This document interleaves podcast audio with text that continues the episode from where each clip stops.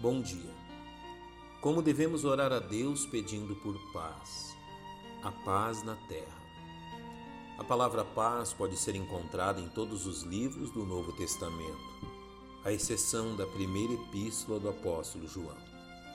O significado da palavra paz aponta para a relação harmoniosa entre pessoas, entre nações e entre os homens e Deus fazendo-os provar de descanso e satisfação. Na Bíblia encontramos três aplicações da palavra paz. A primeira delas em referência à paz na terra, capaz de gerar uma relação harmoniosa entre as nações. A segunda aplicação diz respeito à paz com Deus, gerando uma relação harmoniosa entre o ser humano e Deus.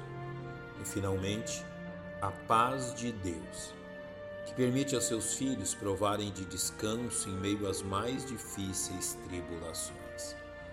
É importante que reconheçamos qual deve ser nossa expectativa e atitude diante destas diferentes aplicações da palavra paz nas Escrituras.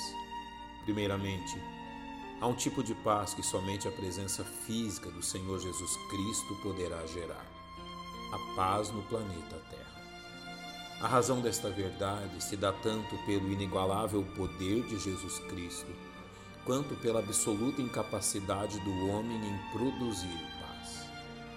O terceiro capítulo da Epístola de Paulo aos Romanos nos demonstra esta verdade ao dizer a respeito da humanidade que os seus pés são velozes para derramar sangue e que, como consequência disto, em seus caminhos há destruição e miséria que nos leva a reconhecer que a impossibilidade da paz entre as nações e entre os seres humanos é impossível de ser alcançada pelos esforços humanos, simplesmente porque os homens não conhecem o caminho que conduz a esta paz, uma vez que não conheceram o caminho da paz. Nesta mesma epístola, Paulo reconhece os maus resultados causados pela entrada do pecado na raça humana ao dizer que os homens se tornaram nécios, infiéis nos contratos, sem afeição natural, irreconciliáveis, sem misericórdia. Sendo o sentido da palavra irreconciliáveis, literalmente sem acordo. Porém, devemos também reconhecer que este mundo aguarda o aparecimento de um homem que estabelecerá uma falsa paz entre as nações deste mundo por um curto período de tempo. Descrito pelo apóstolo Paulo em sua segunda epístola aos Tessalonicenses. A esse cuja vinda é segundo a eficácia de Satanás, com todo o poder e sinais e prodígios da mentira.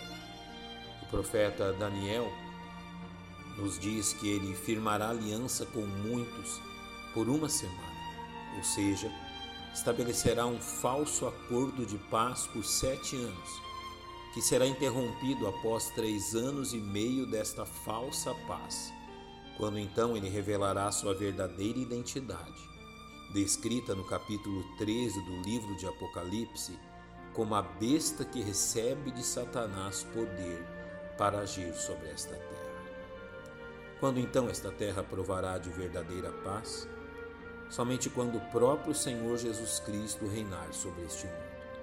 Quando então a condição revelada pelo profeta Isaías se tornar real. Nunca mais se ouvirá de violência na tua terra, desolação nem destruição nos teus termos, mas aos teus muros chamarás salvação e às tuas portas louvor.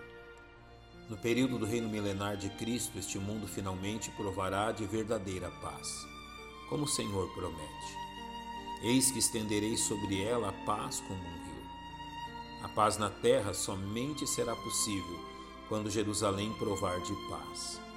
Razão pela qual a oração dos salvos por paz na terra deve se dirigir à paz na cidade santa, como nos diz o salmista.